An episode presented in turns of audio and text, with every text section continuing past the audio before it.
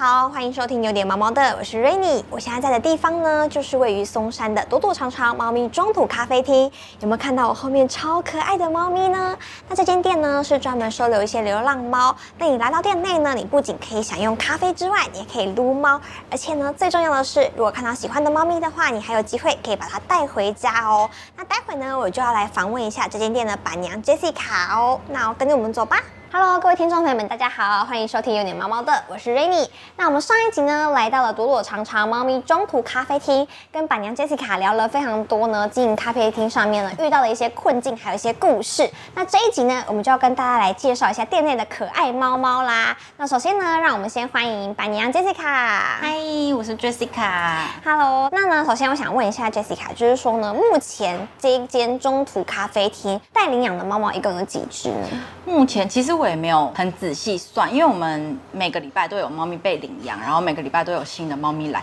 大约有三十只待领养的猫咪。哇，三十只电猫，那所以包含电猫的话，起码应该三十四只。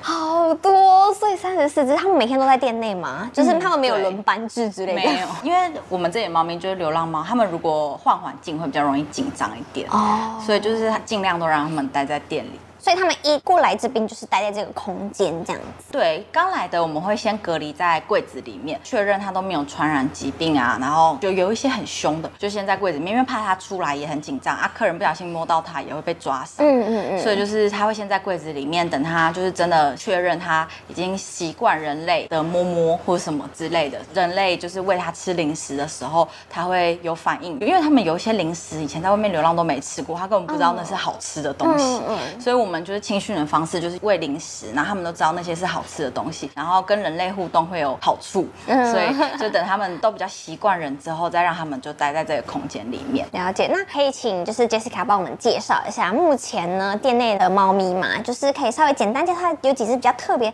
像我刚刚其实来到店内的时候，有发现一只猫猫，它是少了一只前脚的。我很好奇，它是之前是有没有经历过什么样的事情，才会导致它现在少一只脚呢？嗯，它其实就是在原本在山上生活，然后他在山上被捕兽夹夹到脚，然后在那边有一个女生，她阿公家住那，然后她回去看阿公的时候，发现那只猫咪的脚受伤，嗯然后她就带它去截肢啊、嗯结扎，然后她就找到我们这边，就说啊，那可不可以送养它？因为它个性也很好，很温和，然后所以她就把它送过来这样子。哇，那这边的话，其实我发现不只是有成年的猫猫，也有一些很多带领养的小猫咪。你可以简单帮大家介介绍一下，哎，有没有哪几只猫猫它们比较有特色啊，或者是就是跟大家讲解一下。每只猫咪我都很爱，所以就是是没有偏爱谁一一时之间也不知道该介绍谁。但是我觉得就是大家喜欢的不一样的话，有一些比较文静的猫咪的话，你就可以选择成猫，因为成猫的话个性都比较稳定，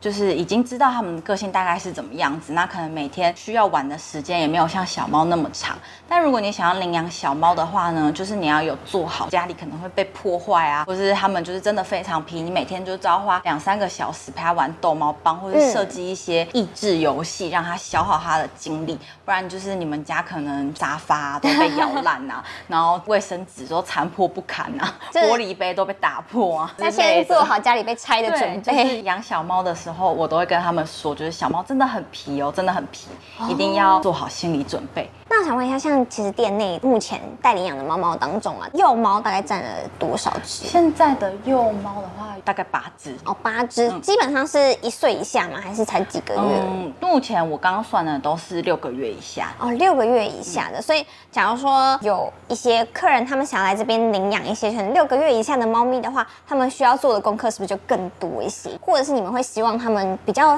尽尽量会有那种饲养猫咪的经验呢？嗯，其实我们这边就是没有特别要求一定要有饲养猫咪的经验，就是有什么问题都可以问我们，我们就是很乐意回答，但自己也要付出一些努力啊，做一些功课之类的。但领养小猫的话，就是小猫的免疫力或是它的肠胃都还在发展，所以有时候可能你会遇到的状况比较多，嗯。就是会希望可以比较关心他们今天有没有拉肚子啊，或是他们有没有看起来有打喷嚏啊、感冒的症状，就是要比较关心他们，时时刻刻关心他们的症状这样子。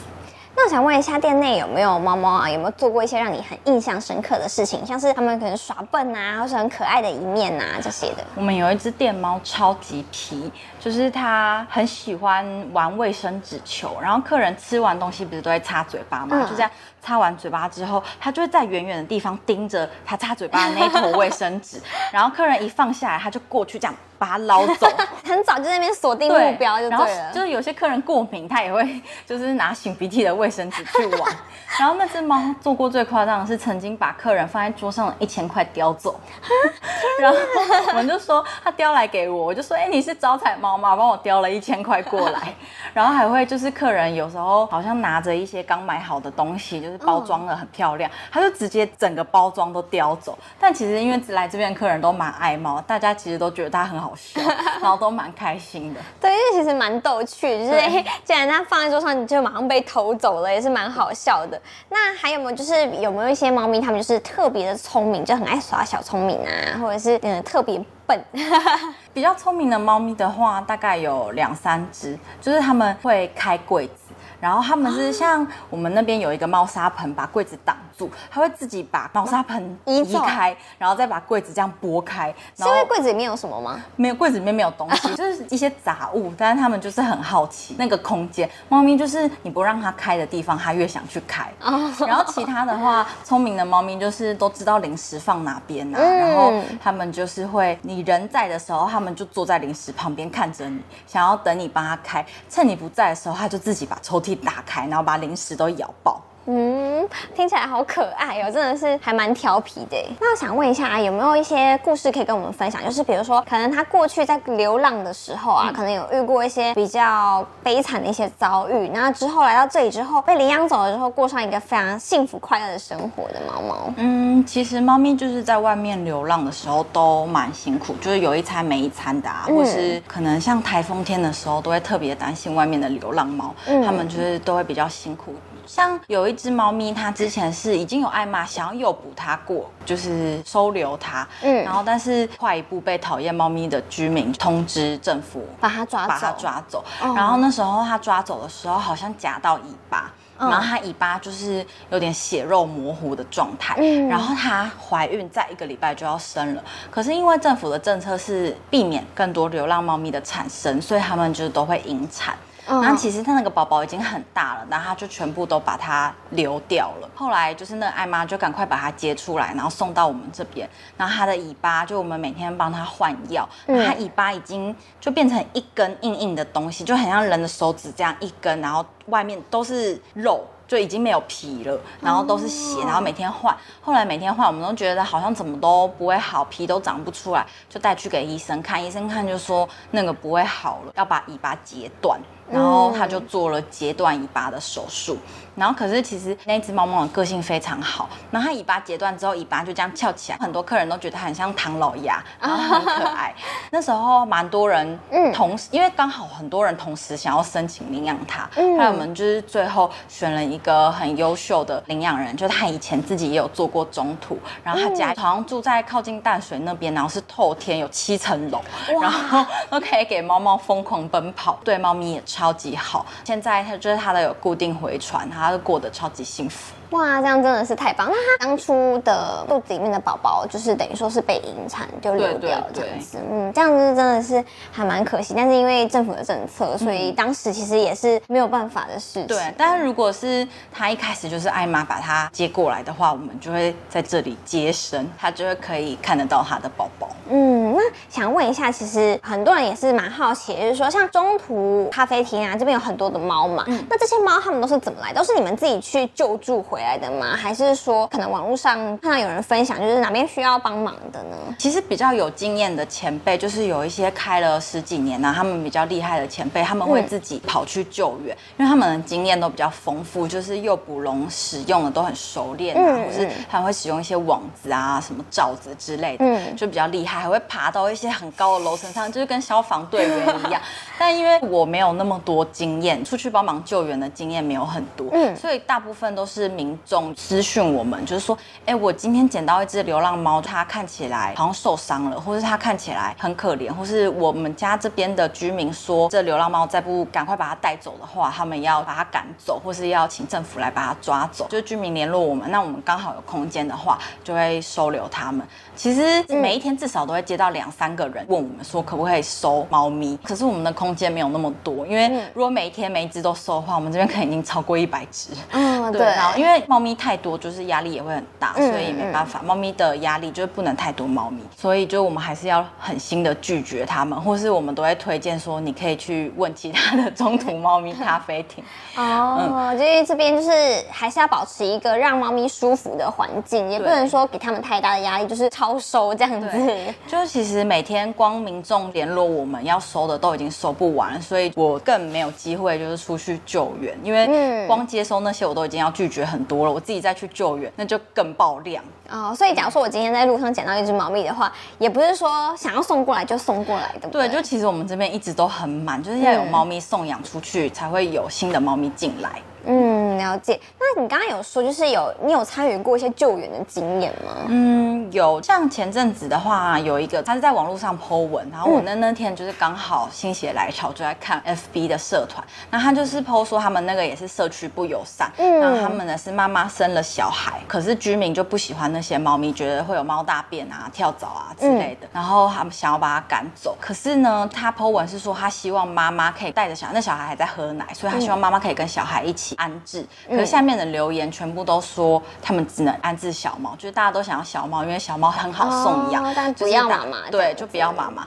然后就是全部的留言，他 Po 了好几个礼拜，大家都只想要收小猫。然后我就说我们这边可以连妈妈一起，就是那个居民说他虽然有养猫经验，可是他不知道怎么抓。然后我们就去土城那边帮忙抓那些猫咪，可其实也不算救援啦，就是抓它们。结果那一天刚好快台风，然后就暴雨。因为猫咪你一定要两只手并用，因为下雨天的时候气味就比较不明显。我们已经用那个抓猫咪最强的东西，就是咸酥鸡，然后放在用不容易。流浪猫它就会觉得很香嘛，很饿就会进去，它就会被抓住。可是因为下雨天，咸酥鸡的气味都被冲淡了，所以就是我们就只好徒手抓。还好那只猫咪也没有很凶，我们就先把宝宝赶快就装到笼子里面啊。因为你两只手要一起抓，所以其实我们根本没有撑伞，然后超大雨，然后就把它赶快装进去带回来，赶快把它们吹干啊！先把它们吹干之后，我们自己才吹自己，因为怕猫咪感冒什么的。嗯，真的是很辛苦哎，还要这样子去外面抓，对，抓猫咪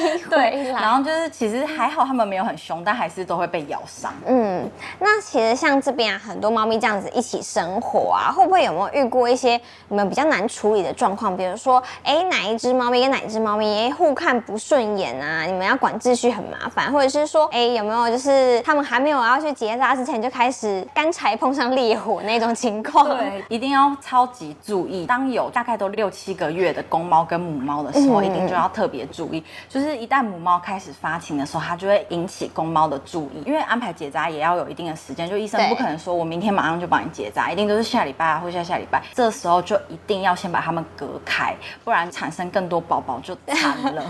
所以你们之前有没有遇过一些状况，就是变成说不小心没有控管好，然后一个不小心就蹦出好多个？我们都非常小心。啊，那还好，那还好，因为有遇过蛮多，像我们之前有一些访问的经验，就是可能。刚领养回来两只刚好一公一母的，而且他们可能是刚好兄妹关系，然后刚好要去结扎的时候就发现，哎，不对，肚子又蹦出三只这样的状况，非常可怕。就像呃，我们有。两只前几天才送去结扎的两只公猫，我们前几天就发现它开始对它的妹妹有摇后颈的动作，然后摇后颈是有就是它就是要支配它，然后就是要骑乘它这样子，然后开始摇后颈之后，我就去把它拉开，然后就发现它的生殖器已经露出来了，我就说天哪，不行，我就赶快把妹妹关到柜子里面去，然后哥哥两只赶快先送去结扎，然后才把妹妹放出来，再晚一步就要不小心。先玩好多好险！那时候有立即发现。那有没有遇过，就是比如说，哎、可能两只猫咪不对盘，然后打架打到受伤的那种经验？嗯，受伤，我们这边的猫咪好像目前还没有到真的那么凶，会让其他猫咪见血的程度。嗯但是它们光是第一名啊，大吼大叫，我们就已经觉得很紧张。其实有一些猫咪，它不知道为什么，好像就是像人一样，有一些个性比较弱势的猫咪，它不知道为什么，就是每只猫咪都要欺负它哦，所以。猫咪就是在动物界也会有就是对，就是霸凌的现象排出现。被排挤的猫咪，我们就还是都会特别关心那只猫咪的心理状况、啊。嗯那可能就多多陪它。其实有时候猫咪它就是这样，它会觉得你好像都没有人帮你，嗯然后就会欺负你，然后我们就觉得我们去给它力量，就是我们照你的感觉，就是说不可以欺负它哦。他们有我们爸爸妈妈照它，我们就常常陪它，给它吃零食。我觉得你常常去照顾那只猫，然后它好像就比较有自信，嗯就比较不会再被欺负。所以其实猫咪的心理状态，你们也是要一直去不断的去观察的。。对，那你有没有遇过，像是猫咪它因为可能压力太大了，然后它可能开始出现一些，比如说咬脚啊，可以啃自己的毛啊的一些这种状况？其实就是这边的猫咪刚好都没有遇过，就是它们压力太大的情况。就像我们以前是在大安区，家比较小，所以就不能收那么多猫。可是，在搬家的时候就找了一个空间很大，因为空间很大的话，猫咪会有自己喜欢待的位置，有自己的地盘、自己的小圈圈。嗯这样的话，他们就尽量避免他们压力很大。然后我们平常的话，觉得有猫咪好像不太开心的话，我们就会给一些放松的保健品，加在饲料啊、罐头里面，或是擦猫咪费洛蒙。再严重一点的话，有些会带猫咪费洛蒙的项圈，就是让那只压力很大的猫咪，让它尽量放松一点。如果真的不行的话，我们会先把它带回我们房间，嗯就是让我们房间猫咪很少，可能一两只而已，就让它先休息一下。嗯嗯嗯嗯，就是也要管理一下员工的心理状态。对 那我想问一下，因为其实这边很多猫猫啊，就是像客人来这边都可以随时摸猫啊，跟抱抱猫咪啊、撸猫之类的。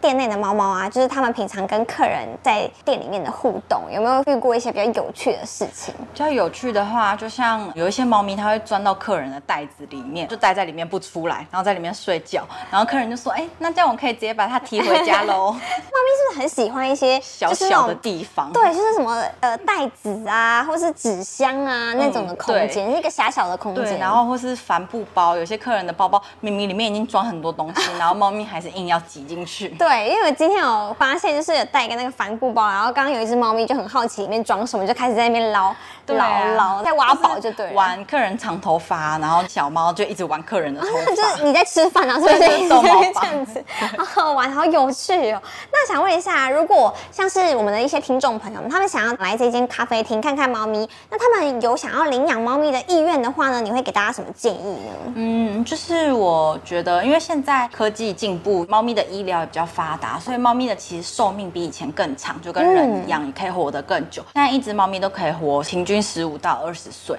所以就是你养了一只猫咪，它就会陪你十五到二十年。所以我觉得真的要想清楚，不要冲动就养。然后养的话，就是真的要好好照顾它，对它好，当做你真正的家人。不管什么原因，都不要放弃它。嗯，了解。那今天呢，非常谢谢 Jessica 跟我们分享这么多中途咖啡厅上面的一些呃事情。那假如说如果有一些民众啊，或是一些听众朋友们，他们想要知道一些这边带领养的资讯的话，他们可以怎么样查询呢？哦，我们都会 PO 在 Instagram 或是 Facebook 上面。哦，所以如果大家有兴趣的话呢，也可以到朵朵长堂的猫咪中途咖啡厅的粉砖还有 IG 上面去查询哦。那我们今天节目就到这边告一个段落，感谢大家的收看。如果你喜欢我们影片的话，记得按赞、订阅、加分享。那我每周一都会更新芯片，别忘了给五星好评哦。那我们下次再见了，大家拜，拜拜。